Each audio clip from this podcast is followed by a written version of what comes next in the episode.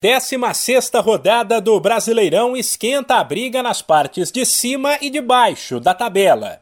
Dos dez primeiros, só três times venceram no fim de semana, o que embolou bastante a classificação. O grande vitorioso da rodada foi o Corinthians. Além de fazer 1 a 0 no Flamengo, time que vinha cinco pontos atrás, ele viu as outras equipes do G4 tropeçarem. O líder Palmeiras ficou no 0 a 0 com o Lanterna Fortaleza mesmo placar do duelo do Atlético Mineiro com o São Paulo, enquanto o Atlético Paranaense levou 2 a 1 do Goiás, que briga para não cair.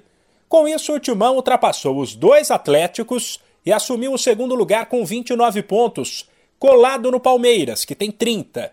Os outros times do top 10 que venceram foram o Fluminense, que entrou provisoriamente no G4, ao fazer 2 a 1 no Ceará e o Santos, que bateu o Atlético Goianiense por 1 a 0 e assumiu o oitavo lugar.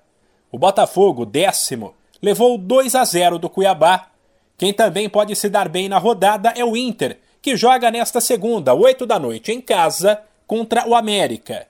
Em caso de vitória, ele pode pular do sexto para o terceiro lugar.